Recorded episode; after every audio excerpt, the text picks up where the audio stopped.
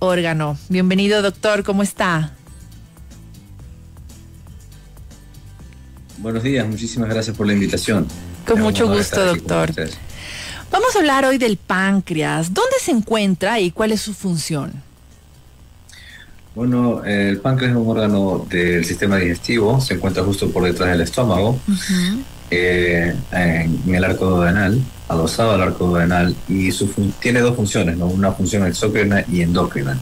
Sí, solo remarcar que podemos vivir sin páncreas, no, no, no, no, nos morimos si estamos sin páncreas, pero que sin duda uh, tiene dos funciones extremadamente importantes. Una que es la de secretar insulina, ¿verdad? Que es una, una función uh, uh, sistémica, en la cual nos ayuda a que el azúcar, la glucosa pueda entrar a las células y poder darle energía a las células, ¿verdad? Uh, esto conlleva que cuando no tenemos esa capacidad o cuando esta, esta capacidad del, del páncreas está dañada, pues eh, nos produce la enfermedad conocida como diabetes.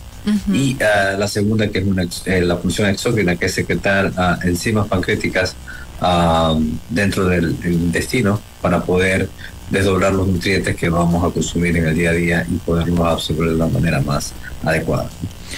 Doctor, en el caso de que una persona no tenga páncreas, ¿en qué condiciones tendría que vivir?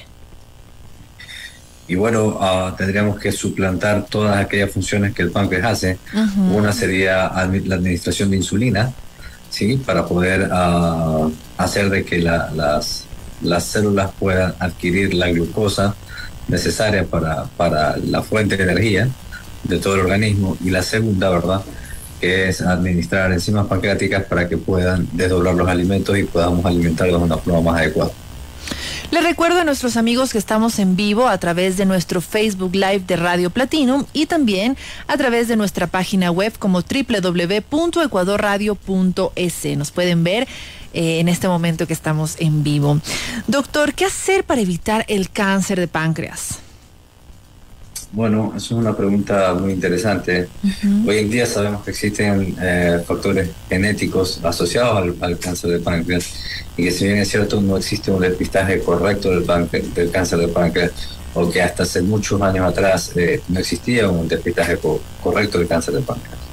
Hoy en día algunos, algunas uh, universidades en los Estados Unidos y en Europa um, siguen protocolos uh, de investigación para aquellos uh, familiares que tienen antecedentes de cáncer uh, de páncreas. Sabemos que es uh, asociado a unos factores genéticos, ¿verdad? Y es aquí donde podemos aplicar esta, esta evaluación de poder prevenir el cáncer, ¿no?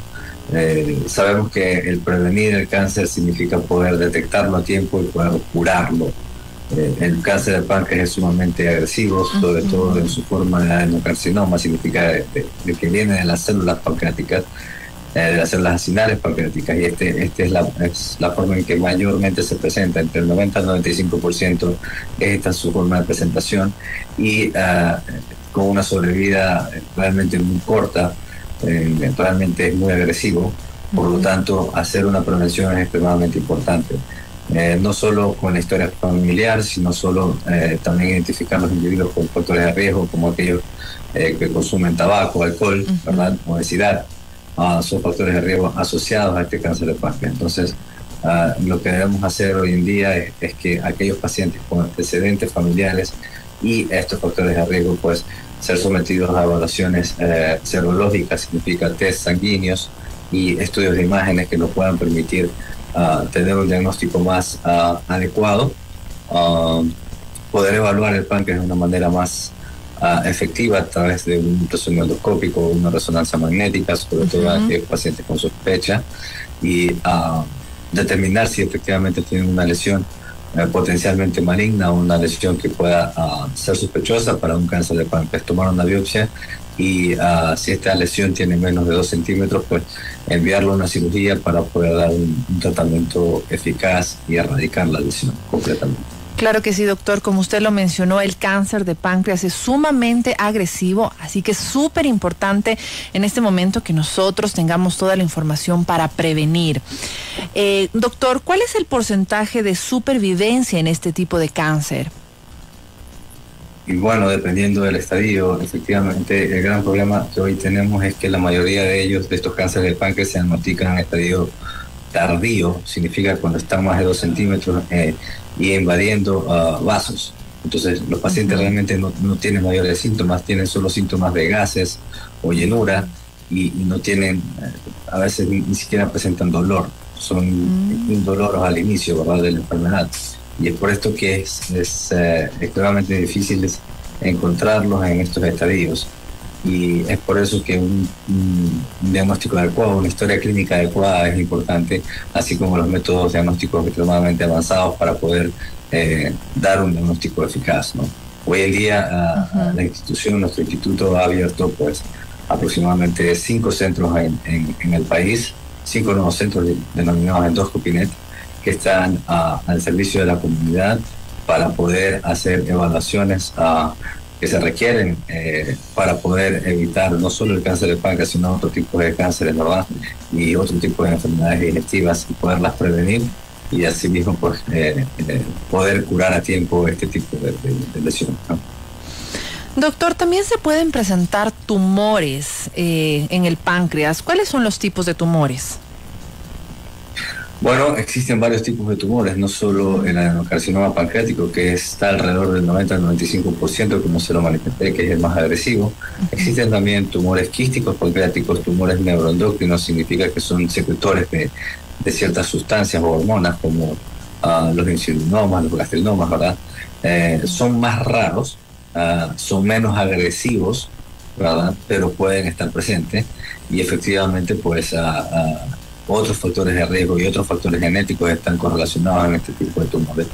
Pero hoy en día son factibles de evaluar gracias a las tecnologías que, que, tenemos ah, en algunos centros eh, a nivel del mundo, incluyendo el, este, nuestro centro, ¿verdad? nuestros centros ah, a nivel nacional, eh, lo cual nos permite pues, eh, tener una herramienta vanguardista para poder diagnosticarlos de una mejor manera porque es extremadamente importante la histología, saber qué tipo histológico tenemos, contamos con tecnología confocal que nos podemos ver las células en vivo y determinar qué tipo histológico y direccionar la biopsia. E inclusive hoy en día ya contamos con tecnologías de tipo inteligencia artificial que no todos los centros lo tienen al, menos en, este tipo de lesiones videopancreáticas que definitivamente marcan un hito eh, de un antes y un después en, la era del diagnóstico de este tipo de enfermedades que, efectivamente eran muy difíciles de diagnosticar Doctor, usted mencionó que los pacientes que tenían antecedentes familiares con cáncer o tumores en el páncreas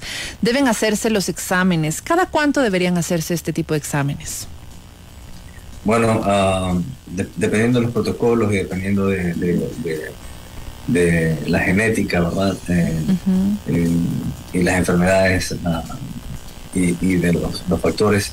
Normalmente, eh, al menos una vez al año, una visita al especialista con exámenes serológicos y un método de imagen podría ayudar muchísimo ah, con una resonancia y marcadores tumorales y exámenes serológicos, ¿verdad?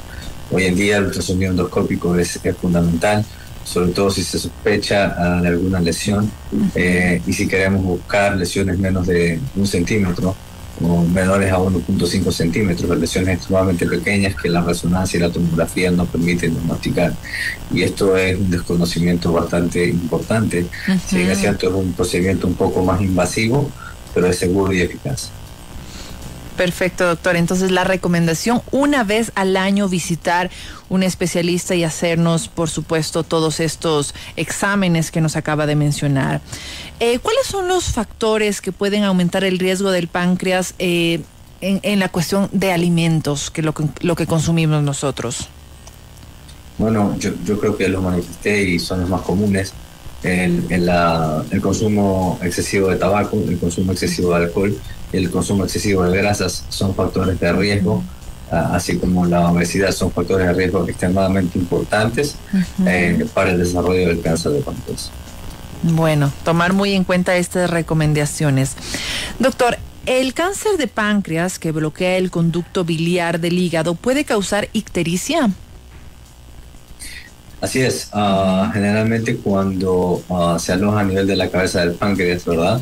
O a nivel del cuello del páncreas. el páncreas, desde el punto de vista anatómico, una sola, es un solo órgano, pero desde el punto de vista anatómico, para el estudio de él, lo dividimos en regiones y, las lesiones que están eh, que aparecen a nivel de la cabeza y del cuello son aquellas que pueden producir ictericia porque obstruyen el, ducto, el conducto pancreático, el conducto biliar. El conducto biliar pasa exactamente al lado del páncreas, entonces al crecer esta masa tumoral lo que va a hacer es obstruirlo y va a hacer que la persona se ponga amarilla debido a que la bilis no pasa normalmente como debería pasar. Bueno, y en caso... Es lo que llamamos ictericia. En ese caso, eh, también acudir inmediatamente a un especialista para que nos ayude con un diagnóstico, ¿verdad? Así es. Doctor, eh, ¿cuál sería el tratamiento para el cáncer de páncreas? Bueno, esto va a depender del estadio. Significa eh, si el paciente está en, en, un estadio temprano, pues el tratamiento definitivo de la cirugía. Pero si está en un estadio avanzado, significa si la lesión ya tiene más de 2 centímetros, o dos centímetros y está ah, tocando algún vaso, eh, definitivamente pues el riesgo de, la cirugía no va a ser eh, eficaz porque eh, su, eficacia va a ser muy baja y tiene una alta mortalidad, alrededor del 20%. Por lo tanto, ah, existen otros métodos de tratamiento que en, este, en estos casos serían paliativos y se trata con quimioterapia. Actualmente pues tenemos ah, nuevas tecnologías como la radiofrecuencia que permiten destruir el tumor y aumentar la sobrevida de los pacientes. Nosotros hicimos un estudio aquí en, Guayaquil que fue eh, publicado el, año pasado en, los congresos internacionales en Europa y Estados Unidos donde eh, demostramos que utilizando esta tecnología llamada radiofrecuencia eh, significa que es utilizar ondas de radio en alta frecuencia destruye el tumor y eso permite aumentar la sobrevida. Recordemos que el, cáncer del páncreas, si es cierto, cuando está localmente avanzado, produce una ictericia obstructiva, significa que lo, pone amarillo el paciente y eso eh, a largo plazo produce una, una, obstrucción de esta bilis. Esta bilis hace de que se contamine la sangre por bacterias y esto es lo que llamamos conagitis. El, el paciente muere por por efectos secundarios de, estos, estas situaciones de, crecimiento tumoral o por metástasis.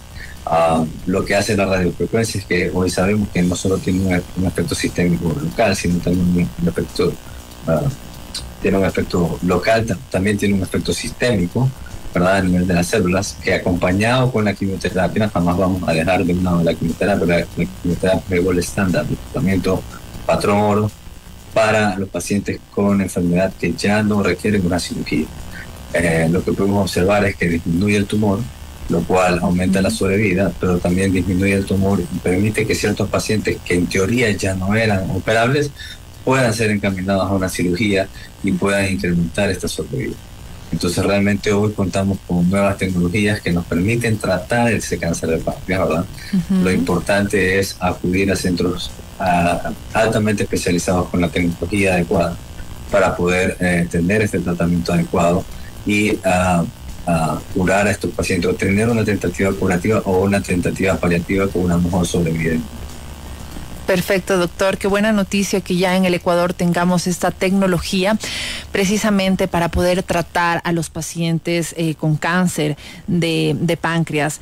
Actualmente eh, el IESED está trabajando con algún, alguna campaña, algún proyecto de prevención contra el cáncer.